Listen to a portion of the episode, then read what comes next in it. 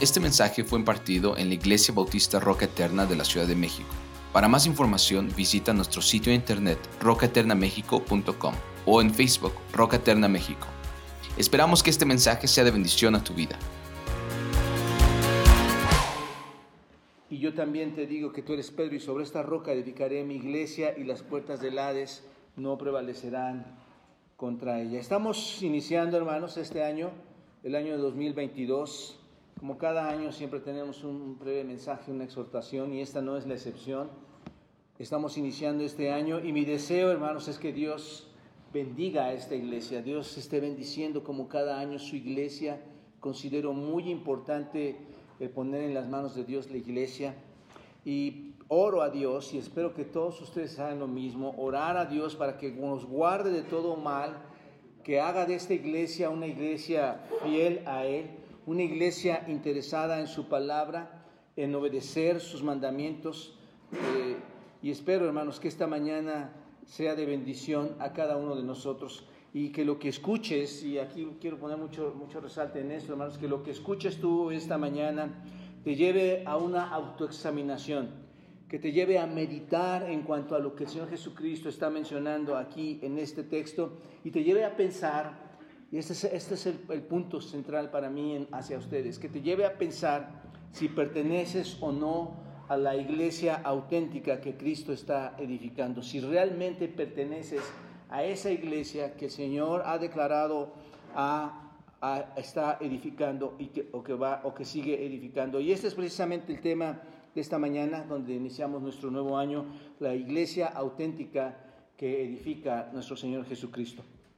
Oro para que cuando tú regreses a casa, cuando tú comiences estas actividades desde este momento en, tu casa, al salir de la iglesia, el Espíritu de Dios te, lleve a una reflexión, te lleve a meditar.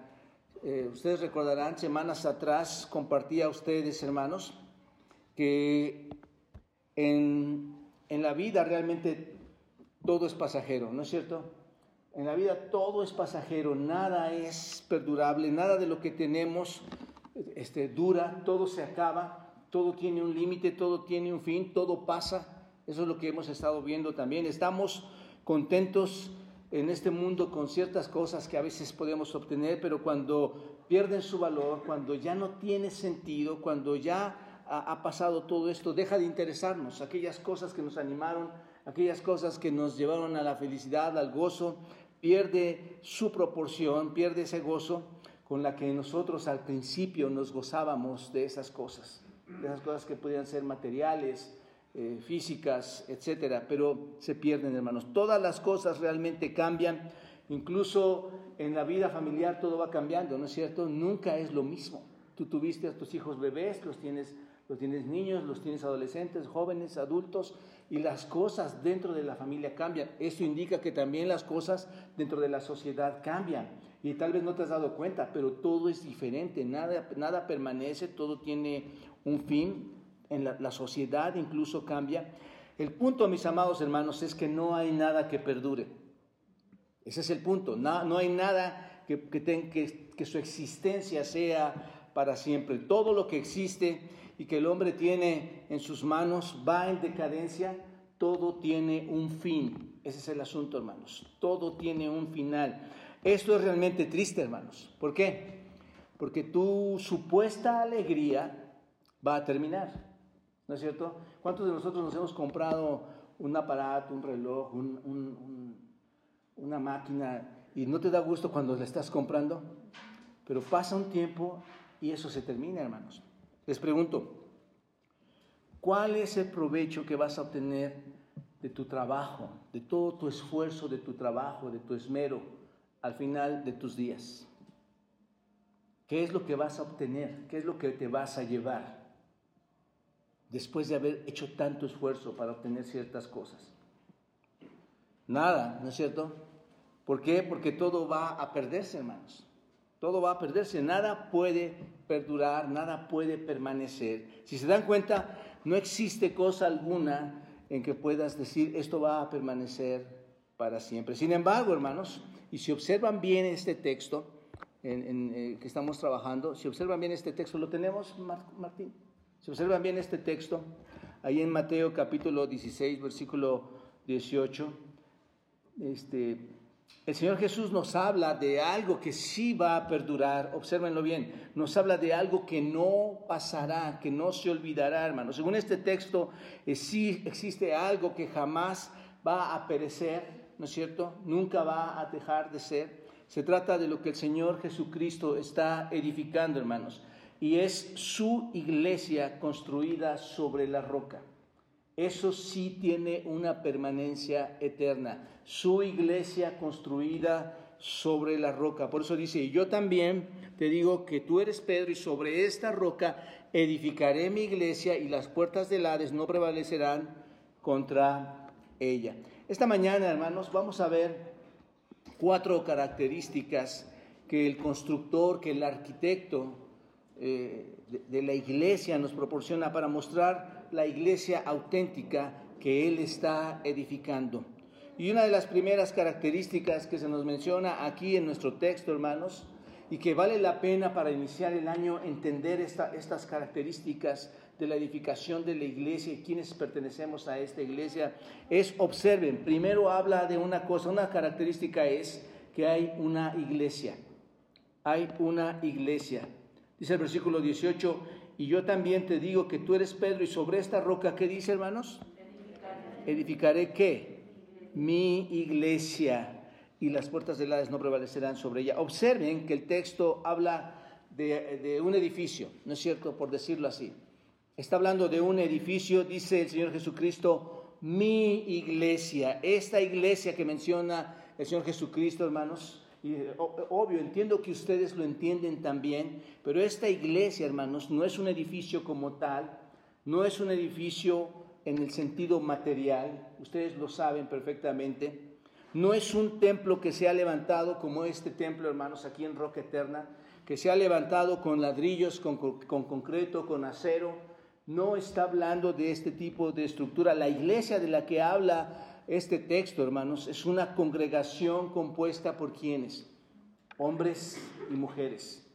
Y ahí está lo importante, hermanos. Una congregación que está compuesta por ti y por mí, por hombres, mujeres, sean niños, sean adultos, hombres y mujeres. Y no es tampoco una iglesia en particular, no es esta iglesia en particular de la que está hablando en sí, aunque forma parte de, no es la iglesia aquí en el sur de la ciudad, no es la iglesia no solo en el sur, en el norte, en el oriente, en el poniente de la ciudad, no, no es esta, o ni siquiera en, en los estados de la República o cualquier nación del mundo.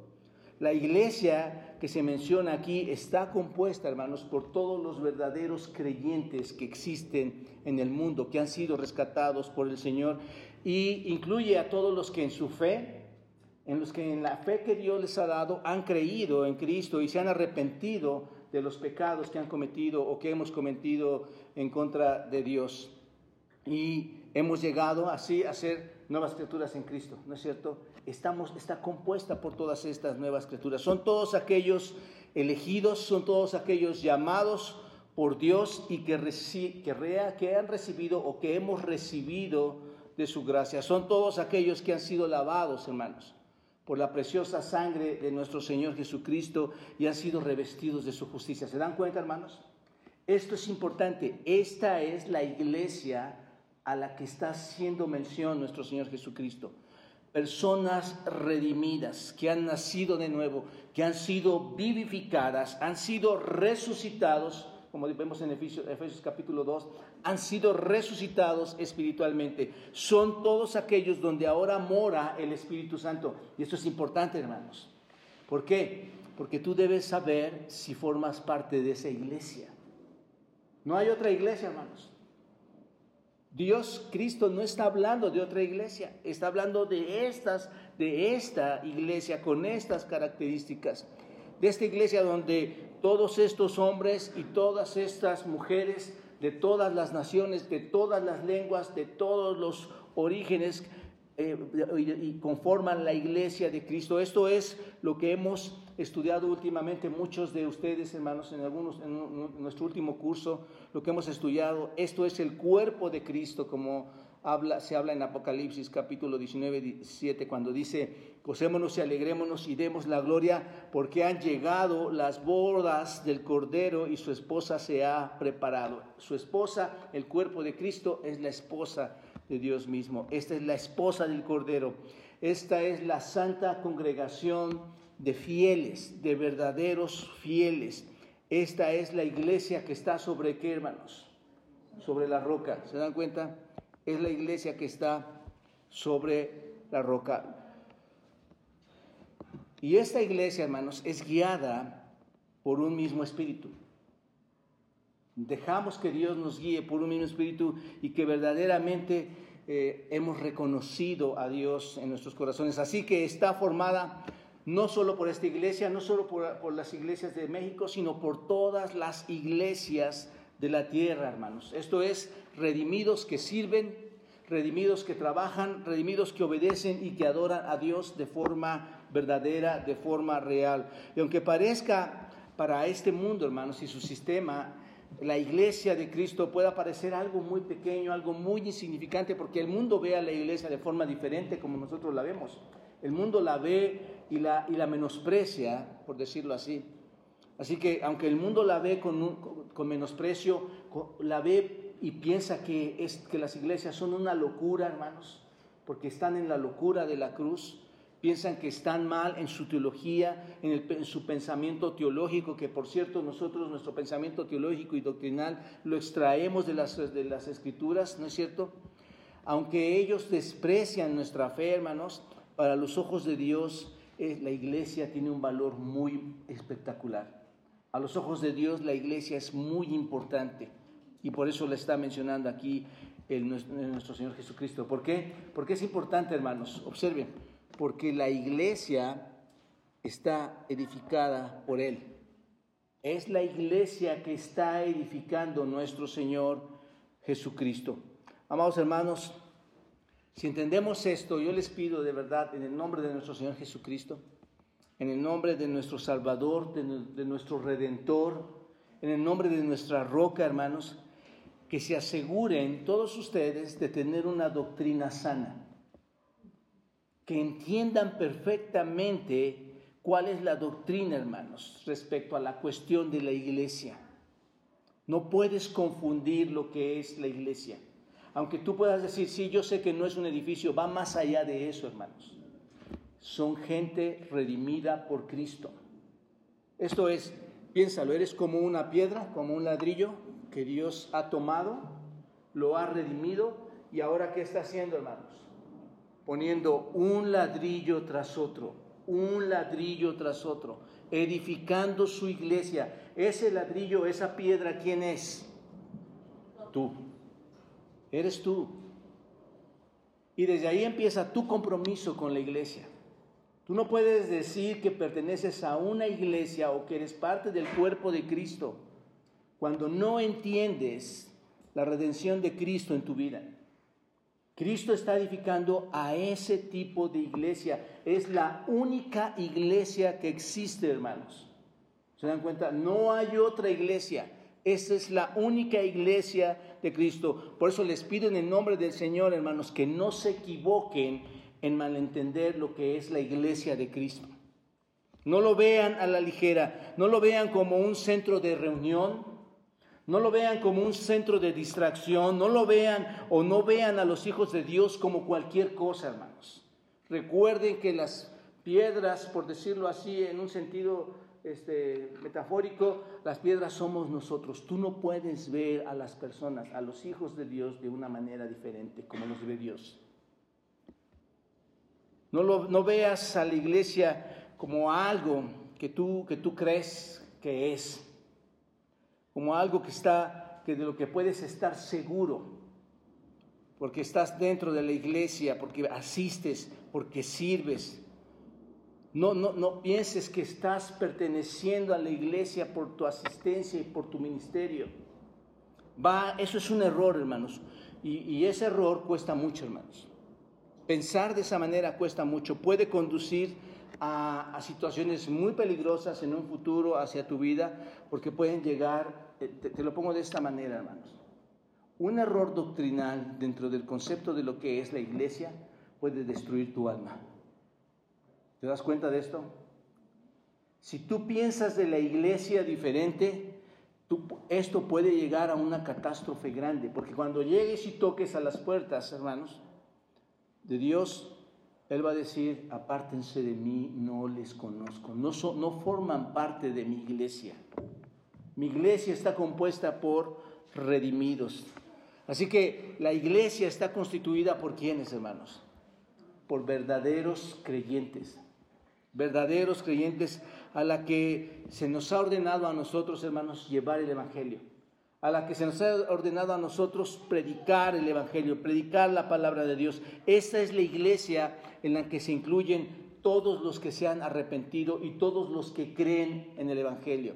Esta es la iglesia, hermanos, a la que, a la que deseamos con todo nuestro corazón que muchos de ustedes pertenezcan. Ese debe ser el deseo de todos nosotros, que muchos de los que están acercándose a, la iglesia, que somos nosotros, también pertenezcan a qué? A esa iglesia. El jueves pasado hablando con unos hermanos, con otras hermanas, se acercaban, quiero pertenecer, quiero ser miembro de la iglesia, sí. Y les trato de explicar, la membresía es otra cosa, hermanos. El pertenecer al cuerpo de Cristo es otra cosa.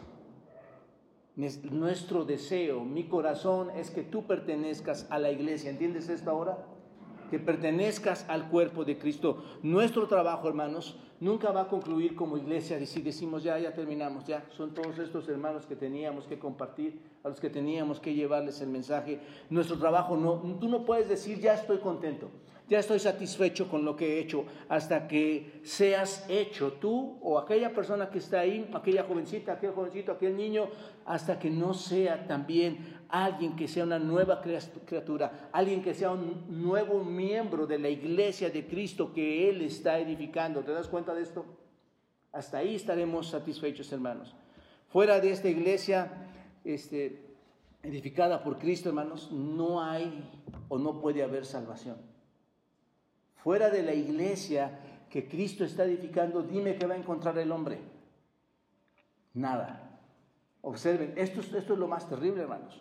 Fuera de la iglesia de Cristo no hay nada que pueda salvarles. No hay nada que pueda transformarlos. Y aquí mi pregunta para ustedes en este primer punto. ¿Tú eres parte de esta iglesia auténtica? ¿Quiénes conforman entonces la iglesia auténtica, hermanos? los verdaderos redimidos, que entienden cuál es su relación con Cristo, hermanos, con su edificador, y que tienen un compromiso real con Él. ¿Te das cuenta de esto? No podemos seguir este año, hermanos, pensando, voy a la iglesia, soy parte de la iglesia, pertenezco a la iglesia. Si esa es tu doctrina, esa doctrina está por los suelos. La doctrina de la iglesia, hermanos, en, este sentido, hablando de, de, todos los salvos en Cristo, la doctrina es, eres tú en un sentido que, que has sido redimido, que Dios te ha salvado y formas parte ahora de este cuerpo. Y tienes que entender si tú perteneces a esta iglesia que Cristo está edificando. Muy importante. Número dos, observa, versículo 18 también hay una segunda característica que se nos menciona y es y yo también te digo que tú eres Pedro y sobre esta roca, ¿qué hermanos? ¿Qué dice? Sobre esta roca edificaré mi iglesia. Sobre esta roca edificaré mi iglesia. Cuando dice que hay alguien que edifica, ¿quién es este, hermanos? Es un constructor, es un arquitecto, ¿no es cierto? Vemos que hay una iglesia pero esta iglesia, este edificio del que les estoy hablando, que eres tú, piénsalo así, esta iglesia que eres tú, este edificio que eres tú, está siendo edificado por quién? Por Cristo. Aquí es donde te debes preguntar, ¿mi conducta, mi pensamiento, mi actuar en la vida realmente muestra que Cristo me está edificando? La forma en que hablo, que me dirijo, la forma en que uno a la iglesia, Cristo verdaderamente me está edificando. ¿Esa es la edificación de Cristo? Piénsalo. Él e, edificaré a quién, hermanos. Ahora entendemos esta parte. A mí, a ti. va a edificarnos a cada uno de nosotros. Está edificando, está siendo edificado por un arquitecto, por un constructor. Dice el versículo 18, edificaré mi iglesia. Esto es la iglesia que es la asamblea de cristianos, todos nosotros los creyentes. ¿Te das cuenta? Dice el Señor que seguirá siendo edificada. Y esto, hermanos, cuando encontramos esta palabra edificaré, que es un futuro continuo, está, dice que cuando tú lo lees así, no cabe la menor duda, hermanos, de que Cristo lo está haciendo. En muchos de ustedes lo está haciendo. Ahora que están en la palabra del Señor, que están leyendo y que tenemos más comunicación en cuanto a eso, hermanos, yo ya escucho a muchos de ustedes hablar conforme a la palabra de Dios, hermanos. Y esto es uno de los medios, cuando vamos a ver, que Dios usa para edificar a su pueblo, que Dios usa para edificar a su iglesia. Él lo está edificando y nunca, hermanos, va a acabar eso. Él va a seguirlo edificando. El Señor Jesucristo, hermanos, como nuestro Salvador, como nuestro Redentor, edifica la iglesia. La obra de la edificación es una obra especial, no la hace cualquier persona. Es un arquitecto, es un constructor, es un perito arquitecto. Es Cristo y no el hombre, hermanos. ¿Se dan, ¿Se dan, cuenta de esto? Entendámoslo. Y esto debe quedar claro porque parece que no se ha entendido a veces, hermanos. Nadie en esta iglesia y por lo menos, y si lo piensas así, quiero, deseo platicar contigo, pero empezando por mí, desde que yo estoy aquí, nunca vamos a declarar que nosotros edificamos la iglesia, hermanos. Es el poder de Cristo. Así que Cristo y no el hombre es quien llama a los miembros de la iglesia en el tiempo indicado. Es Cristo, hermanos. Es el que te llama en, su momento, en el momento que a Él le ha placido hacerlo. ¿Recuerdan esto cuando lo estudiamos en Romanos capítulo 1, versículo 6? ¿Recuerdan ustedes cuando dice, entre las cuales estáis también vosotros llamados a ser de quién, hermanos? De Jesucristo. Llamados a ser de Jesucristo. Es nuestro Señor Jesucristo quien hace todo, hermanos. Si tú vas por las escrituras y empiezas a analizar todo esto, te vas a dar cuenta que, este, que esto que está declarando el Señor es verdad. Cuando Él dice, edificaré, cuando dice, edificaré mi iglesia, cuando Él dice esto, hermanos, él, es que Él lo está haciendo. ¿Recuerdan ustedes quién da vida a las personas, hermanos? Cristo, Dios mismo. Juan capítulo 5, todos en Juan capítulo 5, versículo 21, que dice, Juan 5, 1, 21, observen, Maravilloso versículo, hermanos. Dice, porque como el Padre levanta a los muertos y les da vida, la primera persona en la Trinidad, que dice, así también la segunda persona de la Trinidad, que es Dios mismo, así también que, hermanos, el Hijo a los que quiere que, hermanos, da vida. ¿Quién da la vida? ¿Quién edifica, hermanos? Cristo.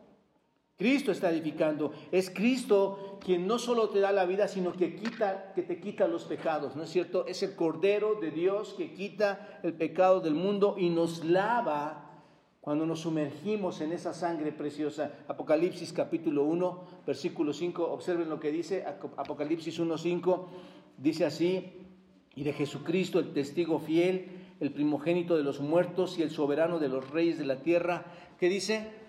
Al que nos amó y qué hermanos, y nos lavó de nuestros pecados con qué? Con su sangre. ¿Ves incluido algún hombre aquí?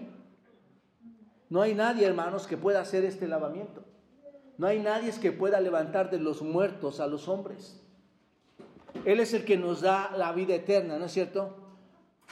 Cuando dice Juan capítulo 10, versículo 28, observen ahí también Juan 10, versículo 28, dice, yo les doy la vida eterna y no perecerán jamás y nadie los podrá arrebatar de mi mano. Pero ¿quién es el que da la vida eterna, hermanos? Cristo. ¿Se dan cuenta? Es el Señor Jesucristo el que tiene toda la potestad de hacernos hijos de Dios. Él es el que nos hace hijos de Dios. Juan capítulo 1, versículo 12 también, observen, dice, mas a todos los que le recibieron, a los que creen en su nombre, ¿qué hace el Señor Jesucristo? Les dio potestad de ser hechos hijos de Dios.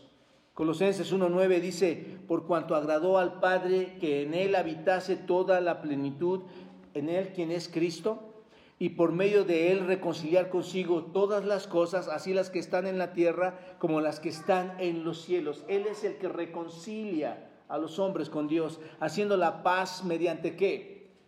La sangre de su cruz. Es en Cristo, hermanos, que encontramos esa provisión. Es en Cristo que encontramos esa protección, esa fortaleza para hacer la iglesia que Él quiere que, hermanos, o que está edificando. Es en Cristo que encontramos todo ese poder. Es por medio de Él que la iglesia está protegida de caer, ¿no es cierto? Y Él es el que nos lleva a todos los propósitos que quiere cumplir en nuestras vidas, todos los propósitos hasta el final, para presentarnos delante de nuestro Dios libres, sin culpa. ¿Te das cuenta? Y la forma en que el Señor lleva esta obra edificación a cabo, hermanos, es por medio del Espíritu Santo. Entendemos eso. El Espíritu Santo viene a nosotros y empieza a obrar. Y muchos de ustedes ya, ya entienden bien esta parte, hermanos. Llega a nosotros, el Espíritu Santo empieza a obrar, el Espíritu Santo es quien va renovándonos, ¿no es cierto? Va despertando a los hijos de Dios, nos va ayudando a crecer. Es el Espíritu Santo quien está convenciendo, dice Juan, quien convence de pecado al mundo. ¿No es cierto?, conduciéndonos hasta el privilegio de, reconocer la cruz de Cristo, la cruz de nuestro Salvador, transformándonos, ¿no es cierto?, y sacándonos de este mundo, por decirlo así, como lo decía a ustedes, sacándonos como si fuéramos una piedra tras otra, hermanos. ¿No es cierto? Y yo lo veo aquí con ustedes. Es Cristo sacando una piedra y luego saca otra piedra. ¿De dónde la saca, hermanos, estas piedras? De la oscuridad, del mundo el mundo y su sistema. Es Cristo sacándonos de ahí a cada uno de, ustedes para añadirlas a dónde, hermanos? Para añadirlas al edificio espiritual, al edificio que está construyendo, que es la iglesia. Pero aunque el Espíritu Santo, hermanos, es quien hace todo esto, el gran arquitecto, según este texto, que se ha encargado de ejecutar la obra de la redención y completarla, ¿quién es, hermanos? Cristo. ¿Se dan cuenta? Cristo que es el Hijo de Dios. Como dice Juan, es el verbo que se hizo carne. Es Jesucristo quien está en todo tiempo edificando su iglesia. Ahora bien, hermanos, eh, en la edificación de la iglesia auténtica, el Señor Jesucristo utiliza diferentes medios. ¿Cuáles son, hermanos? ¿Cuáles son estos medios que utiliza para edificar la iglesia? Bueno, obviamente la palabra del Señor, hermanos. Obviamente las escrituras, ¿no es cierto? Eh, eh, ustedes han escuchado el Evangelio y utiliza el Evangelio para, para llegar a ese propósito. Incluso, hermanos, utiliza la corrección, lo que es la corrección amorosa en muchos de nosotros, ¿no es cierto? Llegan muchas pruebas a nuestra vida también, ¿no es cierto? Aflicciones. Todo, hermanos, todos son medios e instrumentos por medio de los cuales el Señor lleva a cabo su obra. ¿Te das cuenta? Pero Cristo, hermanos, observa según el texto, Cristo es el gran arquitecto, Cristo es el gran supervisor que ordena, que guía, que dirige lo que se hace. Cristo es el que lo está haciendo, hermanos. Observenlo, primero a los Corintios, recuerdan ustedes este texto en primero a los Corintios, capítulo 3, versículo 6 los Corintios, vayan todos a este, a este porque digo que es el que hace toda la obra, es el, el que ordena, que está dirigiendo. Primero los Corintios 3, versículo 6, observa lo que dice. ¿Lo tienen? Cuando hay una cierta división ahí en Corintio y Pablo les, les, ordena sus pensamientos y dice, yo planté, Apolo regó, pero ¿qué dice hermanos? Pero el crecimiento, ¿quién lo da, hermanos? El crecimiento lo da Dios. ¿Te das cuenta? Yo puedo predicarte a ti, tú puedes compartir a otros. ¿No es cierto? Ha, habido ocasiones en que llegaban personas, hermanos, nosotros trajimos a toda esta gente, ¿qué está pasando? ¿Por qué? Espera, espera un momento. Tú no eres nadie en la obra de Dios. No eres absolutamente nadie. Que compartas es nuestra obligación. Que lleves el Evangelio es, nuestro es nuestro deber, es nuestro compromiso.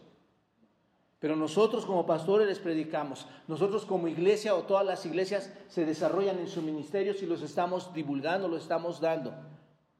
Pero solo el Señor Jesucristo es el que puede edificar, ¿no es cierto? Solamente Él es el que puede edificar. Esto debe quedar también muy claro en ti. Y si no edifica Él, hermanos, no hay obra que pueda edificarse. ¿Te das cuenta de esto?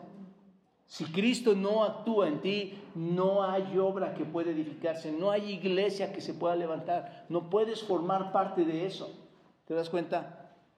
Si él, no edifica, no hay nada que edificar. Solo Cristo puede tomar a cada piedra, o por decirlo así, a cada uno de nosotros, a cada uno de ustedes, y colocarla en el momento correcto, en el sitio correcto.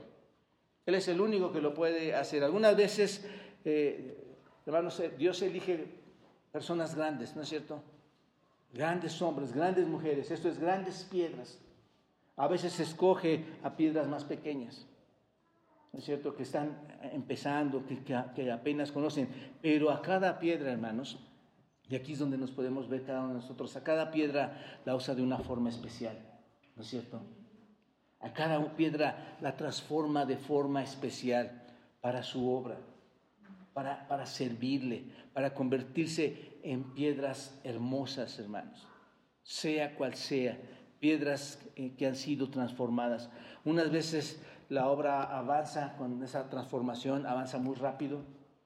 El crecimiento de, de, de estas piedras avanza y otras veces avanza de manera más despacio, hermanos. Y, muchas veces el hombre eh, piensa o, se impacienta que no se está haciendo nada. Pero el tiempo, hermanos, si la edificación es del hombre, el tiempo a quién le pertenece. Si no es del hombre, el tiempo a quién le pertenece, hermanos. A Dios. ¿Es Dios? ¿Tú crees que Dios está fuera de control de la edificación de su iglesia, hermanos? Piénsalo bien. ¿Tú crees que está fuera de control? ¿Que por un ignorante o, tres ignorantes como nosotros, Él va a detener su obra? ¿Piensas eso de, las escrituras? ¿Piensas eso de Dios? En lo absoluto, hermanos. Él no se va a detener. Él es el, él es el arquitecto. Él lo va a hacer. ¿No es cierto? El tiempo le pertenece a Dios y Él sabe cómo se está moviendo todo. Así que Cristo como el gran arquitecto, hermanos, y esto nos debemos meter a la cabeza, el Señor Jesucristo nunca va a cometer errores en la edificación de su iglesia, nunca, nunca se va a equivocar. E, e, eso debemos aprenderlo bien, hermanos. ¿Por qué? ¿Qué dice Filipenses 1.6? El que comenzó la buena obra, no dice el pastor, los hijos del pastor, los diáconos, el hermano de, aquí, el hermano de allá, el hermano... El que comenzó la buena obra, la que, hermanos, la va a estar edificando. La perfeccionará hasta cuándo, hermanos? Hasta su regreso, hasta que estemos en su gloria. ¿No es cierto? Hasta que seamos cuerpos transformados. La perfeccionará hasta el día de Jesucristo. Cristo, hermanos, a diferencia de nosotros, piénsalo de esta manera, a diferencia de tuya y mía, de la manera en que pensamos y nos comportamos, no desprecia a nadie. Cristo es diferente a nosotros.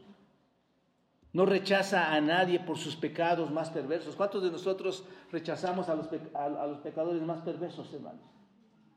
Por, la por lo que son, por lo que hacen, o por sus grandes transgresiones que han cometido en contra de Dios y nos volvemos los grandes fariseos, hermanos. Cristo, a diferencia de nosotros, se complace en algo. ¿Y qué es lo que le complace a Dios, hermanos? Mostrar misericordia. Él muestra misericordia, hermanos. Y ustedes saben muy bien, amados hermanos, sobre esto, ¿no es cierto? Que el Señor toma lo más despreciable de los pecadores. ¿No estamos incluidos ahí, hermanos? Si nos quisiéramos anotar en una lista y dijeras, ¿quién es el más despreciable de los pecadores? ¿A quién anotarías? Vas a decir a Pablo, porque Pablo dijo que era el primero, ¿no? ¿A quién anotarías? No, piénsalo, eres el más, somos los más despreciables.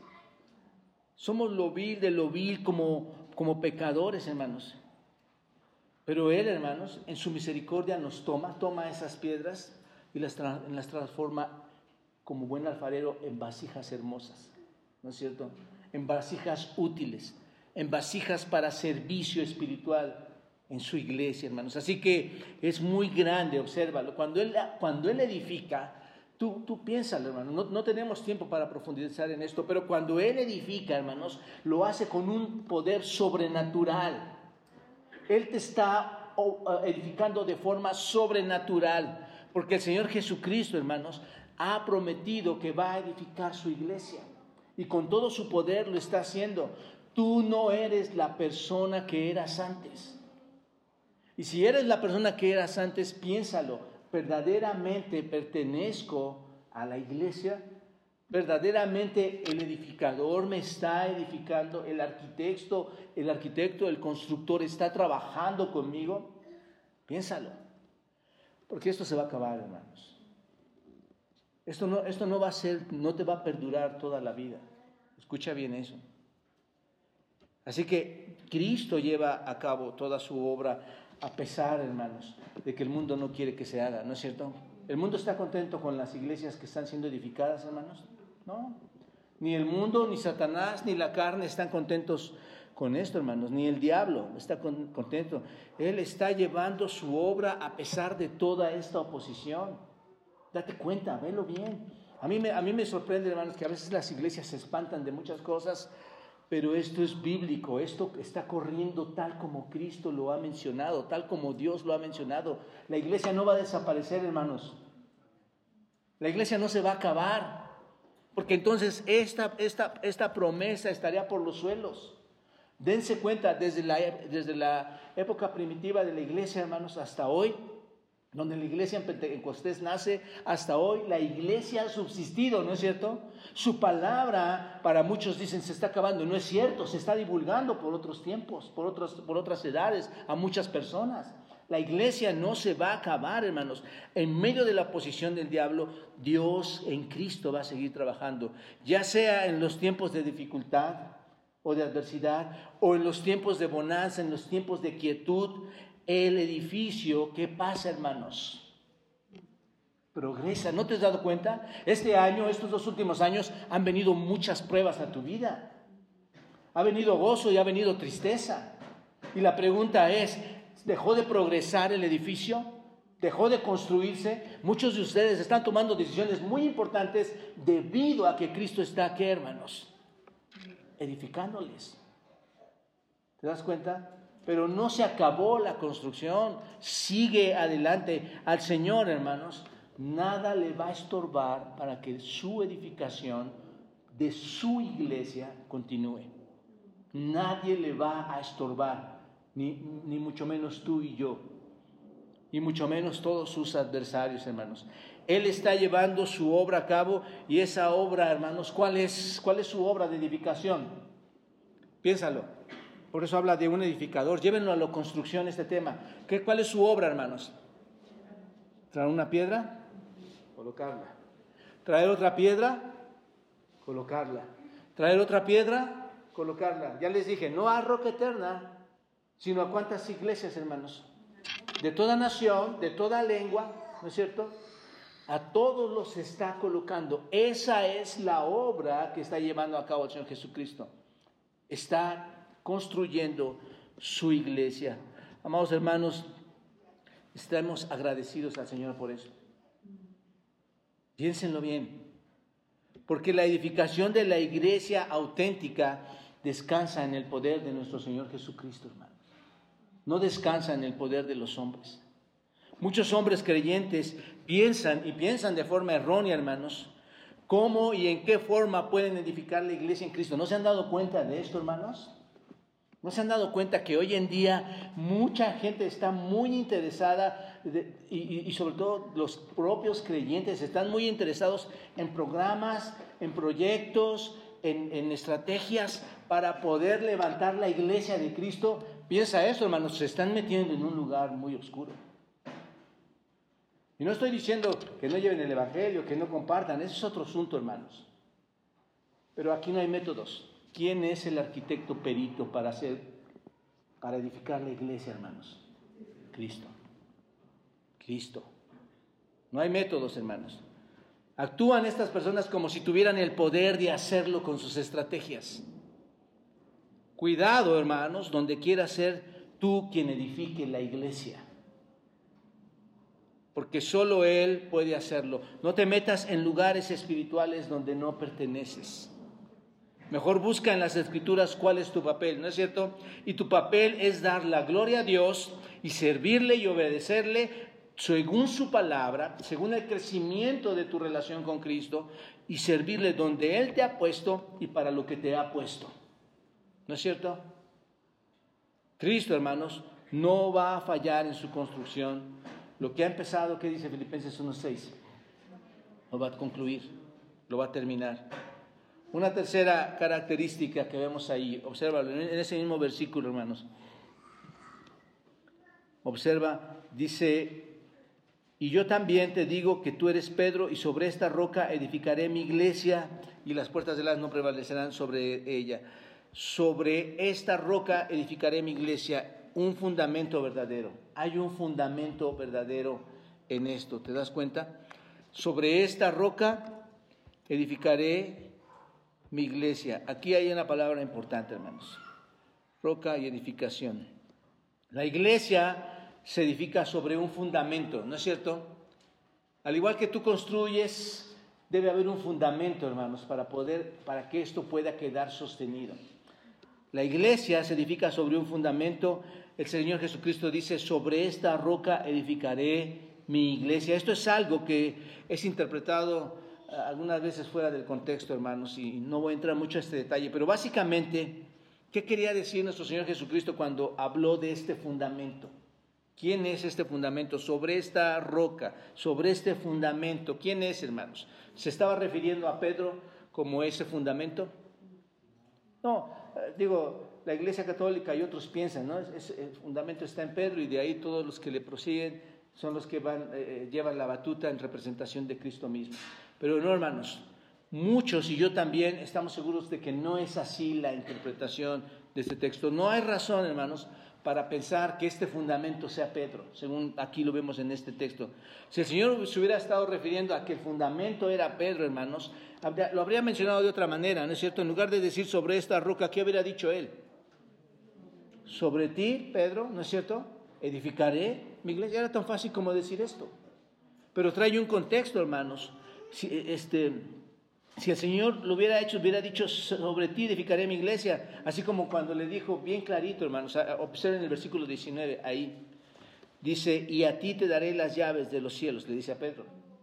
Se lo hubiera dicho de la misma manera, hermanos. Así que no se refería a Pedro, sino a la confesión que estaba haciendo Pedro. Observen el versículo 16 que acaba de hacer ahí, en el versículo 16, cuando dice, respondiendo Simón Pedro, dijo, tú eres qué? Tú eres el fundamento, tú eres el Cristo. ¿Quién eres tú? El Hijo del Dios viviente. Ahí está el fundamento, hermanos, ¿se dan cuenta? Y bajo ese contexto el Señor Jesucristo toma esta verdad y era la verdad concerniente a que Jesucristo mismo es la roca. ¿Se dan cuenta?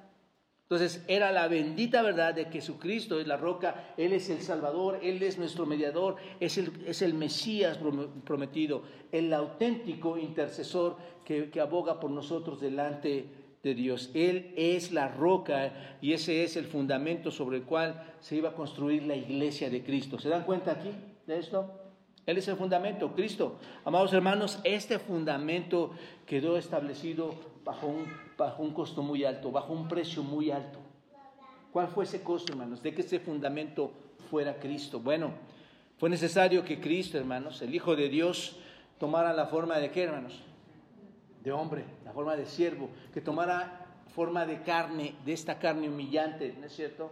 Creación de Dios, pero en el sentido del pecado y con un ADN que traemos desde, el principio de la creación en la caída, hermanos, tuvo que tener esta forma de carne, ¿no es cierto? Y, siendo en la forma de, carne, ¿qué, ¿qué, pasó, hermanos? Sufrió, ¿no es cierto? Sufrió el oprobio y murió por quién, hermanos? Por nosotros, murió por nuestros pecados, no por los suyos, murió por nuestros pecados. Este, fue necesario que fuera sepultado y, y, sepultado en, en una naturaleza humana, hermanos, en carne sepultado y que resucitara posteriormente. Ningún otro fundamento, hermanos, salvo este, piénsenlo de esta manera, ningún otro fundamento, salvo este que está hablando este, este texto, podría haber soportado todo el peso de la iglesia, hermanos, a que se refiere este versículo 18. ¿Quién era el único? ¿Quién es la roca que soporta todo el pecado del mundo, hermanos? ¿Quién es el fundamento que sostiene la iglesia? ¿Quién lo podría hacer, haber hecho? Él. Por eso dice, sobre esta roca. ¿Te das cuenta?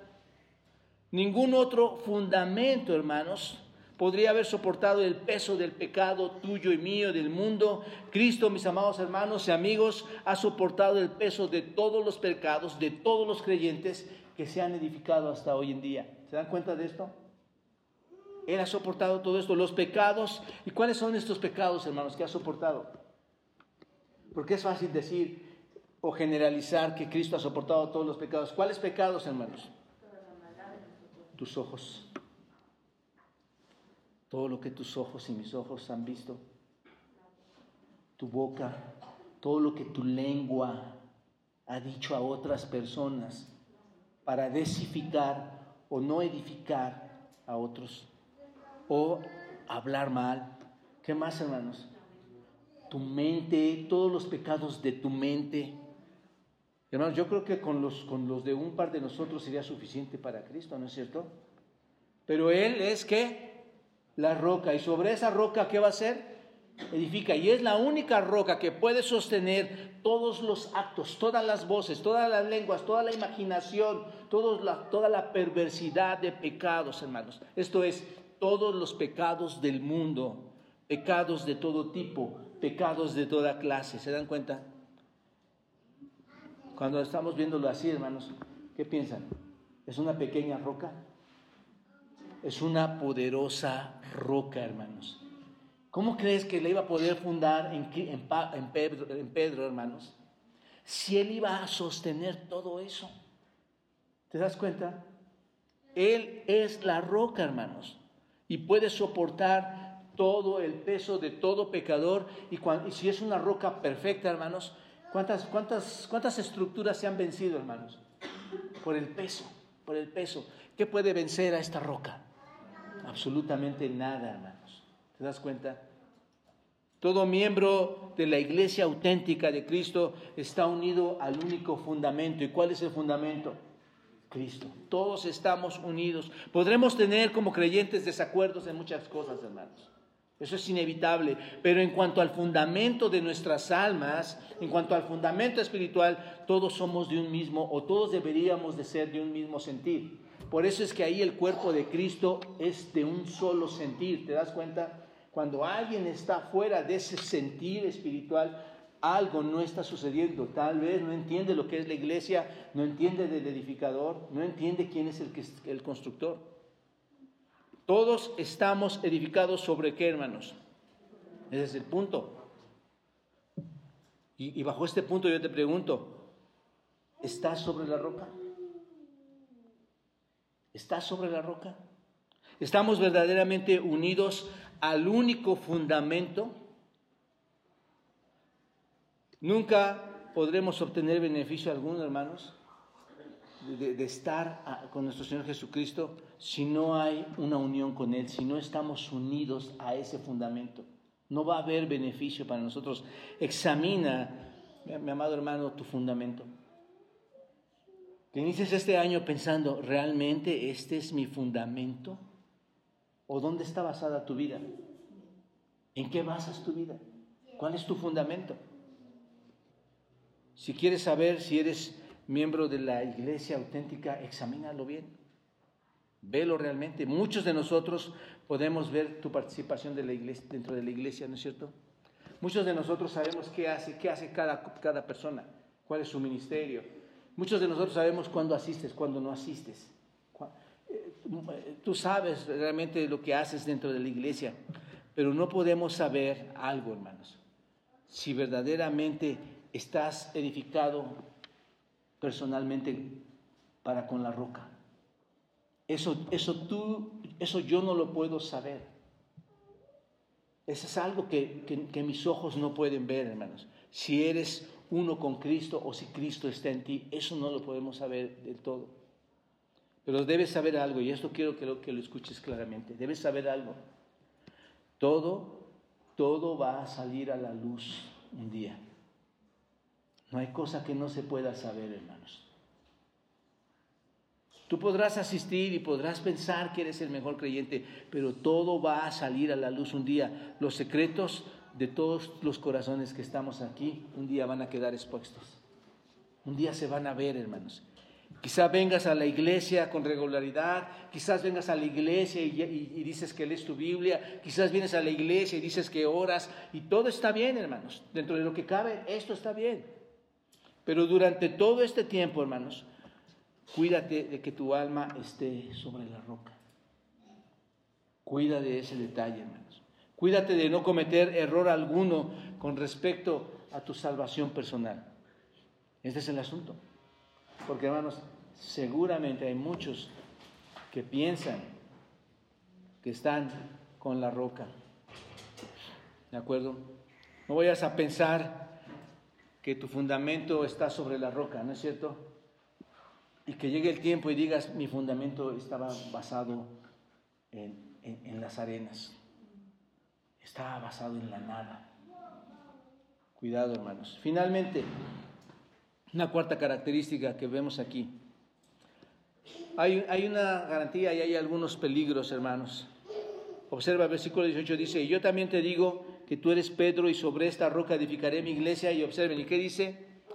Y las puertas del Hades no prevalecerán contra ella. Bueno, si ya hemos entendido el versículo un poquito, hermanos, las puertas del Hades no prevalecen contra quién. ¿Contra quién? La iglesia. ¿La iglesia quién es? Tú. Pero los verdaderos, los verdaderos, las puertas del Hades no permanecen con los verdaderos creyentes. Ya entendiendo todo el contexto. Básicamente te comento esto. El Señor dijo, las puertas del Hades no prevalecerán contra ella. Esta frase parece decir que las puertas, hermanos, las puertas del Hades no, como si fuera una, una arma mortal y las puertas del Hades se usa como esta herramienta, como una arma para, para destruir a la iglesia. Pero no es así, hermanos. Observen, las puertas no son este tipo de instrumentos. La palabra Hades significa morada de los muertos morada de los muertos, por lo que no está haciendo referencia al infierno eterno. Es la morada de los muertos. Así que lo que el Señor Jesucristo dijo básicamente aquí es, o lo que fue, dijo es, la muerte no tiene poder para mantener cautivo a quienes, hermanos, al pueblo redimido por Cristo. La muerte no, no gobierna más sobre ti. ¿Te das cuenta? Estas puertas no pueden retener a la iglesia de Cristo. ¿Por qué, hermanos? Porque Cristo, según Romanos capítulo 6, versículo 9, Cristo ya venció a la muerte, la muerte no se enseñorea más. ¿Se dan cuenta? El punto es que la muerte no tiene dominio sobre quiénes, hermanos? Sobre los hijos de Dios, sobre su iglesia. Por eso Juan 19, 14, 19 dice, porque yo vivo, vosotros también viviréis la muerte no se enseñorea más de nosotros aquí. Entonces, eso es lo que significa este, esta frase, básicamente, hermanos. Pero sabemos que la iglesia, y podemos aprovechar aquí, solo como un principio, no lo que significa, hermanos, ya les di el significado, pero podemos aprovechar, hermanos, sabemos que la iglesia pasa por aflicciones y ataques espirituales, ¿no es cierto? ¿Cuántos años y cuántas aflicciones ha habido en las iglesias, hermanos? ¿Cuántos ataques ha habido en, las iglesias verdaderas? Ese es el asunto, hermanos. Bueno, la historia de la iglesia auténtica de Cristo, hermanos, siempre cuando tú leas la escritura, ¿por cuántas cosas ha pasado? Muchas, por muchas luchas, por muchas batallas. Ha sido eh, la iglesia, hermanos, por decirlo así, constantemente, durante toda su historia, ha sido atacada por un enemigo mortífero, por un enemigo mortal, por alguien que quiere devorar. ¿No es cierto? ¿Quién es? Satanás con todos sus huestes de maldad. El diablo ama a la iglesia, ¿verdad, hermanos? El diablo odia a la iglesia. Y otra vez regreso. ¿Quién es la iglesia, hermanos?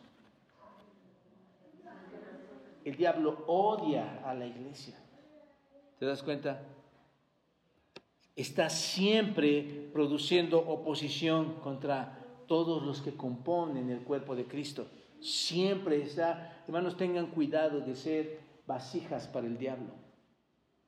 Tu deber no es desunir, tu deber es edificar, unir, contribuir.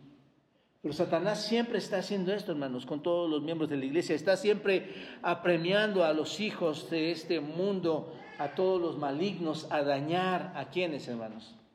Al pueblo de Dios. Date cuenta, hasta, hasta familiarmente sucede eso. Aún en nuestra propia familia sucede eso.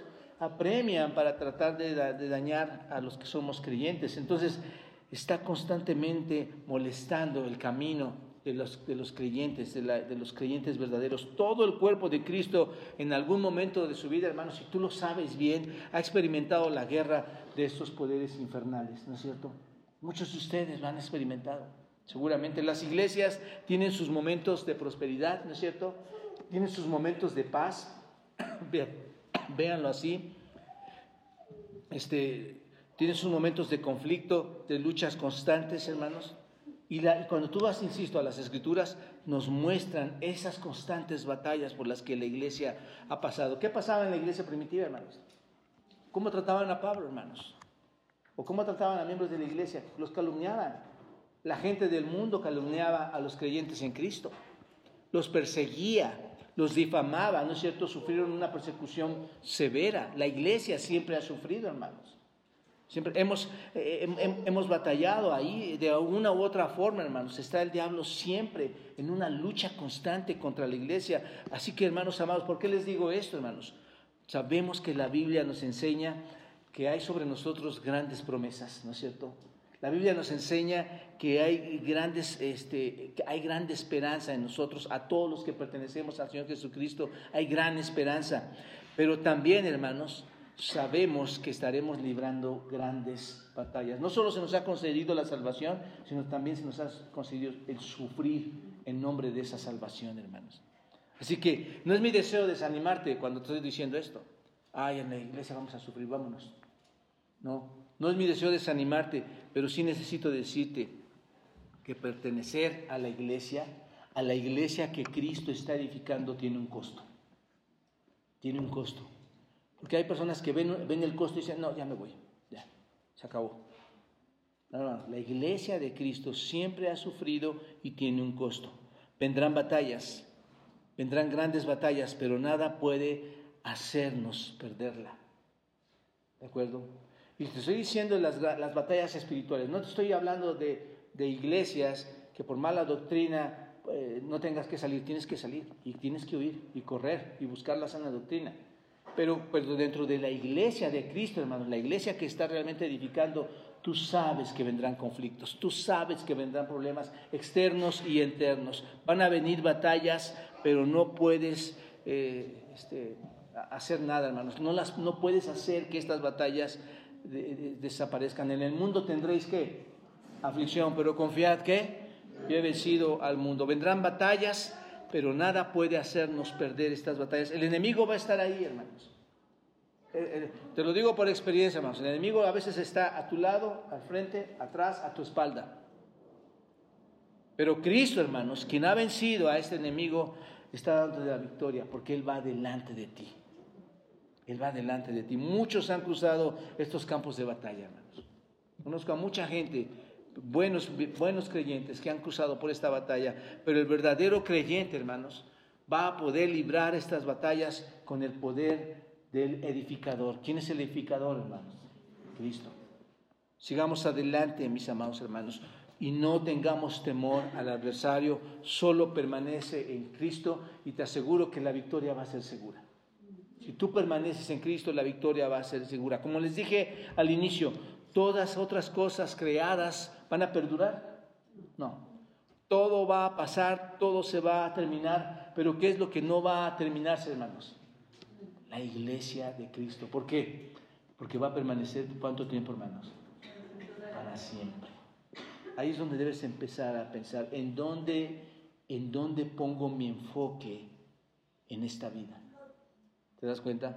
La palabra de Dios ha crecido, se está multiplicando, se sigue expandiendo. Aunque esta iglesia pareciera estar débil, hermanos, y hablo de la iglesia en el mundo, a los ojos de los hombres, ¿no es cierto? No, no, no van a lograr nada, vamos a acabar con todos ellos. Aunque pareciera débil, hermanos, déjenme decirla, es poderosa, hermanos.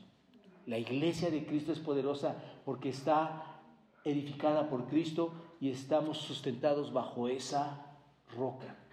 ¿Te das cuenta? Es la piedra angular que sostiene a la iglesia, hermanos. Dejémonos de ver, veamos lo literal. Es Cristo quien está sosteniéndonos en cuanto al perdón de nuestros pecados y en cuanto a la edificación de nosotros. Y aquí concluyo, hermanos. Te pregunto, ¿eres miembro de la iglesia auténtica de Cristo? Y me gustaría que no te salieras a tu casa sin contestarte. ¿Eres miembro de la iglesia auténtica de Cristo? ¿Eres un fiel de la iglesia a los ojos de Dios en todos los sentidos? ¿Eres capaz de decir mi conducta delante de los hombres y, y, delante de mi ministerio y delante de la obra de Dios y delante de las familias es a los ojos de Dios visible, buena? ¿Estás unido al gran fundamento? ¿Estás unido a la roca realmente o hay otros intereses personales?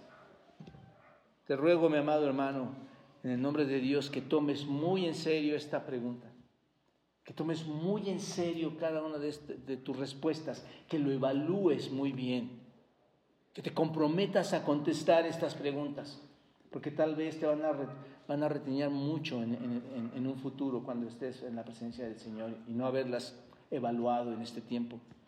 Ten cuidado, amado hermano, de dar una respuesta real a estas preguntas a todos los que aún no son creyentes verdaderos, que es muy posible que los haya aquí, te, animo a que vengas a esta iglesia auténtica que es edificada por Cristo. Te animo a que te arrepientas, que, que, como muchos de nosotros, de estas piedras que Dios nos ha salvado, nos ha transformado y nos está poniendo en la edificación, que vengas y que pertenezcas a esta misma iglesia. Te animo a que veas tu salvación. Amados hermanos y amigos, se acercan pronto la venida de Cristo, ¿no es cierto? Piénsenlo bien de esta manera. Cristo está pronto en venir. Y si Cristo está pronto en venir, hermanos, yo recuerdo cuando construimos esta iglesia que teníamos unos andamios, ¿no es cierto? Y se subían a esas maderas y ponían un ladrillo, otro ladrillo, otro ladrillo, otro ladrillo. Y cuando íbamos a terminar, ¿no es cierto que venían buenos tiempos para todos nosotros? veíamos, ya, ya la obra está terminada. ¿Y qué pasó, hermanos? Sacamos las escaleras, sacamos los andamios y la iglesia quedó concluida. Piénsalo así. Cristo, hermanos, o nosotros tenemos algo que nos va a suceder, un acontecimiento muy grande. Vienen buenas cosas para nosotros los creyentes. ¿Cuál, hermanos? Cristo va a regresar, va a decir, la obra se concluyó, la obra se terminó, todos los ladrillos han sido puestos en su lugar, todas las piedras han sido puestas en su lugar. Y mi oración es que tú estés ahí. Ya no hay más edificación, hermanos. La buena noticia es que Cristo se lleva a su iglesia. Cristo se, se casa con su esposa. Cristo se une a su iglesia. No pasó así con las iglesias de Asia. ¿Te acuerdas que dice Apocalipsis? Todas las iglesias desaparecieron. Pero Cristo, hermanos, un día va a terminar la obra. Esa es la buena noticia para cada uno de nosotros. La mala noticia para los otros es que el edificador, hermanos, fue rechazado. Esas piedras no fueron colocadas en su lugar. ¿Cuándo llega ese tiempo, hermanos? Estoy seguro que pronto. Pronto. Ojalá que tú pertenezcas a ese edificio que está siendo edificado hoy. Tal vez estás escuchando una de las prédicas más importantes de tu vida. No, no, sé si me explico. Pídele a Dios que te tome, que haga de ti una piedra preciosa, donde todo ese edificio que, que lo componen todos los creyentes sean edificados y que no te suceda que quieras llegar a ese edificio cuando Cristo ya ha quitado todo el material porque la obra ha quedado concluida. Ahí va a ser sumamente tarde para ti. Padre, gracias por permitirnos abrir tu palabra, Señor. Y y pronto ver, Padre, que tu obra va a quedar concluida. Tú vas a depositar en algún tiempo, Señor, la última piedra, la piedra que va a coronar aquel edificio santo, Señor, que ha sido comprado por la sangre preciosa de Cristo. Solo un poco de tiempo, Padre, y, y toda la belleza de ese gran edificio quedará vista, Señor.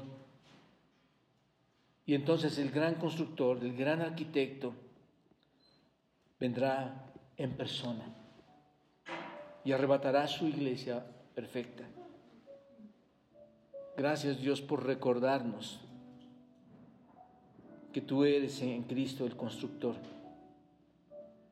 que es tuya la iglesia, que la amas, que tienes misericordia por ella, que incluso nos guardas de la muerte espiritual, Señor.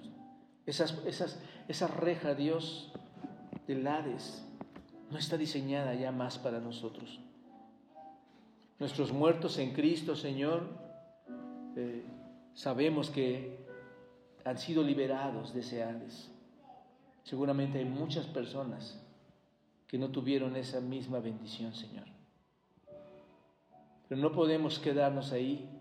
Ayúdanos a compartir a otros de, este gran, de esta gran noticia, este Evangelio de Cristo, de nuestro edificador que puede tomarnos, Señor, aunque parezcamos las piedras más horribles, y nos empiece a pulir y a, tener forma, y poder ver, Señor, en un futuro ese edificio tan hermoso. Un edificio que está compuesto por toda la gente del mundo que ha creído en ti y que muestra su belleza porque tú lo construiste, Señor. Una iglesia limpia y pura delante de tus ojos. Señor, bendice este tiempo, este año. Haznos una iglesia gloriosa delante de tus ojos. En Cristo Jesús. Amén.